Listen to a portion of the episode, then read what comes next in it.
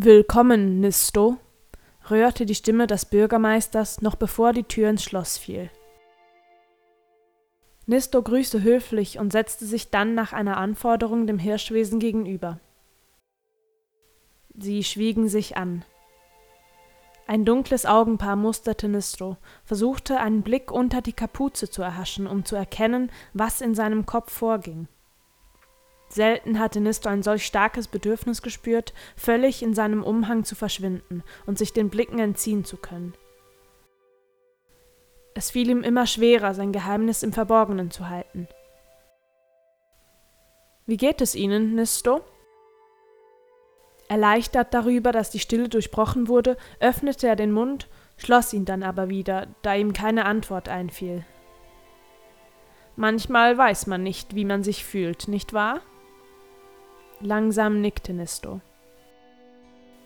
Der Bürgermeister blätterte gemächlich in einem Buch, das vor ihm lag, und schien darauf zu warten, dass Nisto die Frage stellte, die ihm schon seit Tagen auf der Zunge brannte.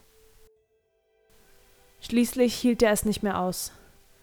Was passiert jetzt mit mir? Langsam blickte Nistos gegenüber auf und ließ die Hufe auf dem Schreibtisch ruhen.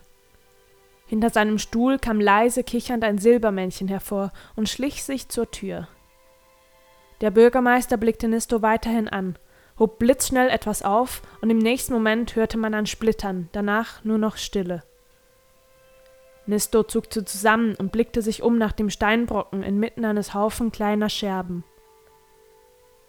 Nun, räusperte sich der Bürgermeister, Sie werden vor den Rat gestellt, Nisto. Leider kann ich Ihr Verhalten nicht dulden. Sie verstehen sicher, dass eine Verhandlung vonnöten ist. Nistos Magen zog sich zusammen. Er würde also tatsächlich vor den Rat treten müssen. Die Hände in seinen Manteltaschen ballten sich zu Fäusten, bis er die Nägel in seiner Handfläche spüren konnte. Er hörte, wie zwei Silbermännchen durch die Tür traten und weinend die Splitter ihres Kameraden nach draußen trugen. Silbertränen fielen lautlos zu Boden. Der Bürgermeister fuhr fort. Gehe ich richtig in der Annahme, dass Sie noch nicht ausführlich über den Rat informiert worden sind? Nisto antwortete nicht. Dann werde ich Ihnen das Wichtigste darlegen, Nisto. Der Rat ist eine Vereinigung so alt wie die Stadt selbst. Es war eine Gruppe von sieben Wesen, die auf diesen Ort stießen und ihn Silbernest tauften. Sie beschlossen, die Tore zu öffnen und schafften einen Zufluchtsort für die Lebewesen dieser Welt, die beherrscht wurde von Krieg und Hass. Das Ziel war es, einen Ort des Friedens zu gestalten, also mussten Regeln gelten. Die Gründer Silbernest schrieben sie alle nieder. Die Uhr an der Wand tickte unentwegt, und Nisto wurde immer nervöser. Langsam füllte sich die Stadt, und der Rat machte es sich zur Aufgabe, über die neuen Bewohner zu richten. Jeder wurde in Silbernest aufgenommen, wenn er seinen Willen zum Frieden zeigte. Äußerst selten nur wurde jemand verstoßen, und mit der Zeit änderte sich die Besetzung des Rates. Heute lebt nur noch eines der Urmitglieder, Durvo, der Vorsitzende des Rats. Doch die Treffen nahmen von Jahr zu Jahr ab. Das letzte fand kurz nachdem ich Bürgermeister wurde statt und nun scheint es wieder an der Zeit. Der Bürgermeister legte eine Pause ein und zuckte mit den Ohren. Beim nächsten Leermond wird sich der Rat treffen und über ihren Fall verhandeln, Nesto. Ich werde einen meiner Angestellten damit beauftragen, sie zum Lichtsee zu geleiten. Machen Sie sich nicht zu viele Sorgen. Der Rat wird die Entscheidung treffen, die die beste ist für Silbernest. Doch Nisto fragte sich, ob diese Entscheidung auch die beste für ihn selbst sein würde. In Gedanken rechnete er aus, wie viel Zeit ihm noch blieb bis zum nächsten Leermond. Es waren bloß drei Tage. Drei Tage, die ihn davon trennten, sein frisch gewonnenes Leben zu verlieren. Mit starr auf Nisto gerichteten Blick bat der Bürgermeister ihn zu gehen, und dieser versuchte sein Zittern zu unterdrücken, während er sich erhob. Auf dem Weg zur Tür trat er auf einige Silbersplitter und schloss die Augen. Dann hob er den Stein auf, den der Bürgermeister zuvor geworfen hatte. Er lag schwer in seiner Hand, und die Versuchung, ihn zurückzuwerfen, war groß. Stattdessen drehte er sich um, schritt langsam zum Schreibtisch und legte den Stein darauf ab. Der Bürgermeister nickte dankend und fuhr mit dem Huf über das Stück Gestein. Das Herz eines Steingolems, ein Sammlerstück. Nisto wurde schlecht und er verließ den Raum. Ohne nachzudenken durchquerte Nisto Silbernest. Er schenkte den Häusern und Leuten um ihn herum keine Beachtung, er lief bloß immer weiter. Seine volle Konzentration galt dem Aufsetzen und Abheben seiner Füße, denn nur so konnte er nicht an andere, gleichermaßen belastende und beängstigende Dinge denken. Links und rechts von ihm regte sich die Stadt bei dem Versuch, dem kalten Winter zu trotzen. Eifrig wischten die Bewohner den Schnee von den Dächern und entzündeten überall kleine Feuer, über denen leise brodelnd Kessel voller Silbertee köchelten. Ein Ork streckte ihm eine Tasse hin, die winzig klein in seiner zerfurchten Hand wirkte, doch Nisto lief geradewegs an ihm vorbei, ohne den Blick zu heben. Enttäuscht ließ der Ork seine Hand sinken und wandte sich wieder seinen Kollegen zu.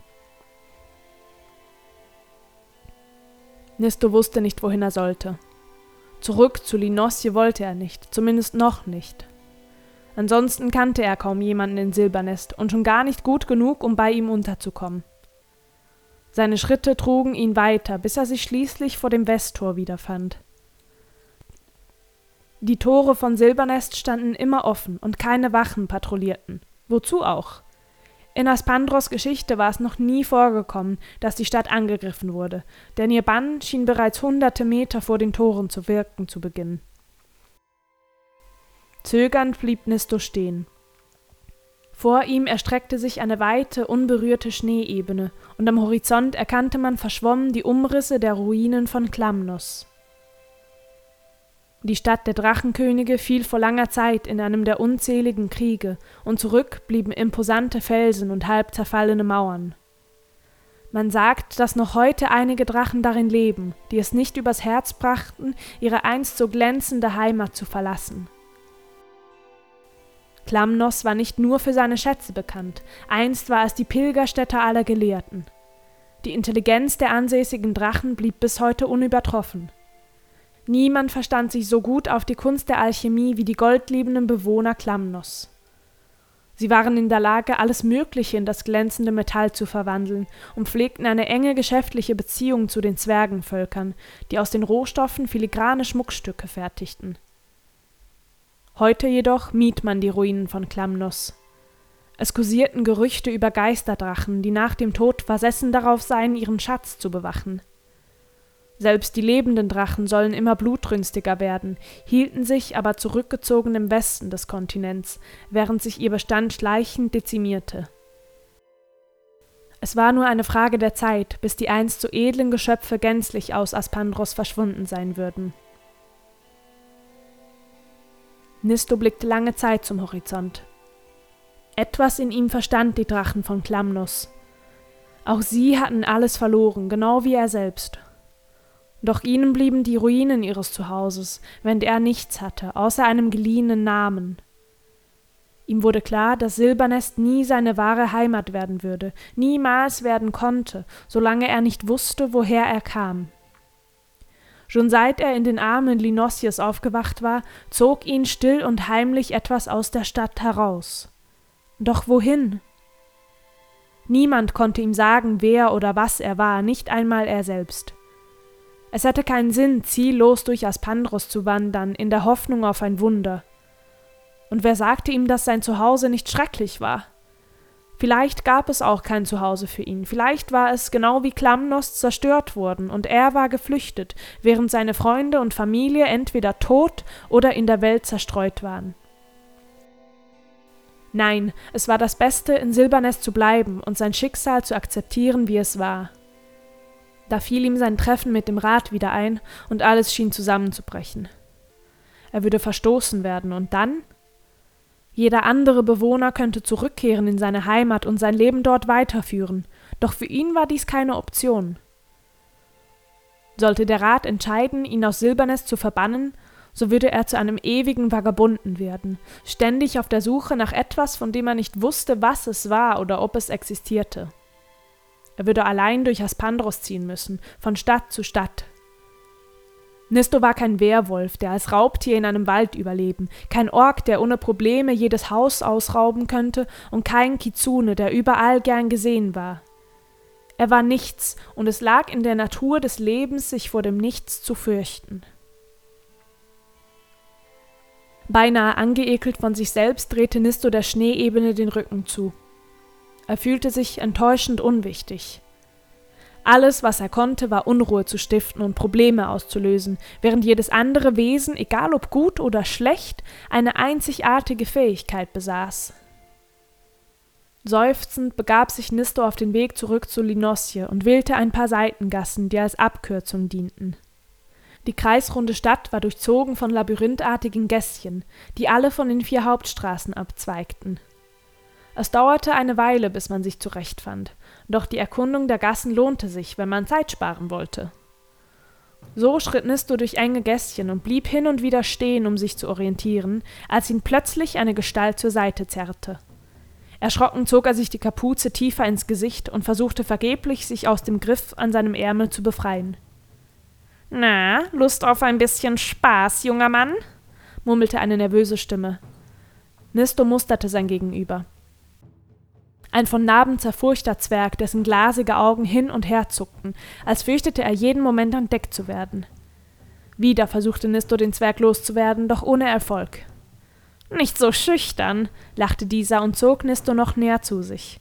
Wir brauchen alle einmal eine Auszeit von diesem ewigen Frieden. Sein Atem stank, als würde er von innen nach außen verfaulen, und Nisto drehte angeekelt den Kopf zur Seite. Mit der freien Hand wollte der Zwerg Nisto die Kapuze vom Kopf ziehen, doch Nisto schlug die Hand, an der ein Finger fehlte, zur Seite. Lassen Sie mich in Ruhe, fauchte er, doch der Zwerg lachte bloß.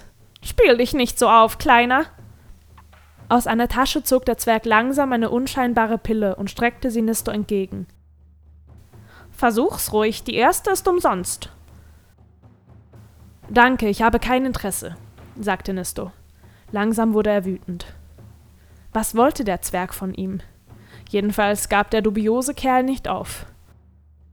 Das sagen sie alle, bevor sie auf den Geschmack gekommen sind. Sehnst du dich nicht nach ein wenig Aufregung? flüsterte der Zwerg. Aufregung habe ich momentan genug, gab Nisto zurück, und der Zwerg brach in ein schallendes Lachen aus, das sich in einen keuchenden Husten verwandelte. Oh, ich rede nicht von irgendwelchen Flecken an deinem Haus, ich rede von echter Aufregung. Ich spreche von etwas, das es in Silbernest nirgendwo gibt. Langsam begriff Nisto, wovon der Zwerg redete, da sprach dieser es auch schon aus. Ich spreche von Gewalt. Jetzt reichte es Nisto. Energisch riss er seinen Arm aus der Umklammerung des Zwergen und fauchte ihn wütend an. Glauben Sie mir, dafür brauche ich keine Pillen. Verschwinden Sie, oder ich beweise Ihnen, dass man in Silbernest sehr wohl Gewalt finden kann. Erschrocken wich der Zwerg zurück. Lassen Sie mich in Ruhe, oder Ihnen passiert dasselbe wie Capro. Über dich spricht also ganz Silbernest, rief der Zwerg und machte mehrere Schritte zurück. Äh, entschuldige mich, natürlich, du brauchst meine Tabletten wahrlich nicht. Dann lachte er. Aber vielleicht bräuchtest du Hilfe. Es wird nicht leicht, den Rat zu überzeugen. Bevor Nisto etwas erwidern konnte, hatte sich der Zwerg umgedreht und war in einer dunklen Gasse verschwunden. Schwer atmend strich sich Nisto den Ärmel glatt. Er glaubte, den Griff des Zwergen noch immer zu spüren, als er langsam seinen Weg zu Linosje fortsetzte. Während dieser Begegnung war ihm so einiges klar geworden warum Capro und seine Begleiter so aggressiv waren, obwohl Silbernest die Inkarnation des Friedens war, und auch warum Tefta ihm nicht um den Hals gefallen war. Sie musste denken, er sei unter dem Einfluss derselben Pille gestanden, wie sie Capro offensichtlich konsumierte. Grübelnd ging er weiter durch die Gassen und beschloss, im Laden vorbeizusehen, bevor er nach Hause ging. Eine Elfe, die über der Tür saß, verkündete sein Eintreten, und Nisto sah sich neugierig um. Er hatte Linossies Laden noch nie besucht und war überrascht von seiner Größe. Sobald man eintrat, war man umgeben von normalen, aber auch talentierten Pflanzen, akkurat in Regalen geordnet und beschriftet. Überwältigt von Gerüchen und Farben wurde Nisto kurz schwindlig und er stützte sich an einem Regal ab. Sofort spürte er, wie sich winzige Zähnchen in seine Finger bohrten, und er schrie erschrocken auf. Hastig zog er die Hand zurück und konnte gerade noch beobachten, wie sich die Blüte einer großen Pflanze wieder schloss. Sie war beschriftet mit fleischfressende Celosia. Kopfschüttelnd strich Nisto über die kleine Bisswunde und blickte sich dann suchend um. Er ging zu einer Theke, auf der die Blüte einer Glockenblume stand, die er vorsichtig in die Hand nahm und damit läutete. Ich bin gleich da, rief eine Stimme aus dem hinteren Teil des Ladens, und wenige Sekunden später kam Tefta um die Ecke. Sie trug eine weiße Schürze, ihr Haar war hochgebunden und sie strich sich gerade einen Krümel Erde aus dem Gesicht, als sie Nisto erkannte. Ihre Bewegung gefror. Was willst du hier? fragte sie misstrauisch und zugleich wütend. An ihrer Einstellung Nisto gegenüber schien sich nichts geändert zu haben. Ich muss mit dir reden, antwortete er. Tefta hob die Augenbrauen. Mit mir reden musst du also, sagte sie. Ich muss aber nicht mit dir reden. Wenn du nichts kaufen willst, dann verlass bitte den Laden. Du verschreckst die anderen Kunden. Sie drehte sich um und verschwand hinter der Ecke, als Nisto ihr nachrief: Ich weiß von den Pillen. Schön für dich, rief sie zurück, machte aber keine Anstalten, wieder in den vorderen Ladenteil zu kommen. Ich nehme sie nicht, rief Nisto und wartete auf eine Antwort. Natürlich, lachte Tefta. Nisto wollte um den Tresen gehen, doch Ranken versperrten ihm den Weg. Er wollte sie zur Seite schieben, doch sie verhakten sich bloß noch mehr, und er gab schließlich auf. Können wir bitte normal reden? Nisto war es leid, ständig zu schreien. Doch Tefta verneinte, und er hörte, wie Blumentöpfe schepperten. Also rief er weiter. Ich nehme diese Pillen nicht. Ich hatte bis eben keine Ahnung, dass sie überhaupt existieren. Tefta schnaubte laut. Warum sollte ich auch? Alles, was ich will, ist ein normales Leben in Silbernest. Ich habe kein Interesse an Problemen. Und trotzdem verursachst du sie, sagte Tefta, als sie langsam und misstrauisch hinter der Ecke hervorkam. Erleichtert sprach Nisto weiter. Glaub mir oder glaub mir nicht, ich nehme die Pillen nicht. Pefo, unterbrach ihn Tefta. Die Droge heißt Pefo. Nestor nickte und wartete darauf, dass Tefta weiterredete. Es ist ja schön, dass du mir beichten möchtest, wie sauber du bist, aber eigentlich interessiert es mich nicht. Du interessierst mich nicht. Wenn ich dich nicht interessiere, warum bist du dann sofort zu Linosje gerannt, um ihm alles zu erzählen? Tefta blieb unbeeindruckt und antwortete, weil ich nicht will, dass er in Schwierigkeiten gerät. Langsam gingen Nisto die Ideen aus. Er hatte gehofft, Tefta überzeugen zu können und in ihr so etwas wie eine Verbündete zu finden, aber er erkannte nun selbst, wie unsinnig sein Vorhaben war. Er drehte sich um und wollte den Laden verlassen, als Tefta ihm hinterherrief Wenn du die Droge wirklich nicht nimmst, dann bist du ein Immuner. Der erste seit hundert Jahren. Nisto zog die Hand zurück, die er bereits auf die Türklinke gelegt hatte, und wartete. Solltest du wirklich ein Immuner sein, dann besteht kein Zweifel daran, dass der Rat dich verstoßen wird. Nisto wurde schlecht. Sie haben noch nie einen Immunen in der Stadt behalten. Jede Katastrophe, die Silbernest je erlitt, wurde von einem Immunen ausgelöst. Einer von euch versuchte unser Trinkwasser zu giften, ein anderer wollte das Rathaus schmelzen. Nist unterbrach sie. Rede nicht von uns. Ich wollte Silbernest nie etwas Böses. Sie musterte ihn lange. Dann seufzte sie. Noch nicht. Doch wer sagt uns, dass du nicht genauso enden wirst? Ich, sagte Nisto laut und deutlich. Ich sage es dir, Tefta. Alles, was ich will, ist ein normales Leben, egal ob ich ein Immuner bin oder nicht. Ich kann mich nicht erinnern, was vor Silbernest war, und alles, was ich tun kann, ist zu versuchen, mir hier ein Leben aufzubauen. Und das werde ich auch dem Rat klar machen. Mit diesen Worten verließ Nisto den Laden und ließ eine nachdenklich den Kopf schüttelnde Tefta zurück. Ein Teil von ihr glaubte ihm, auch wenn sie es nicht zugeben wollte. Die Vergangenheit hatte gezeigt, was Imune anrichten konnte. Doch die Vergangenheit hatte genauso bewiesen, dass nicht alles laufen musste, wie man es vermutete.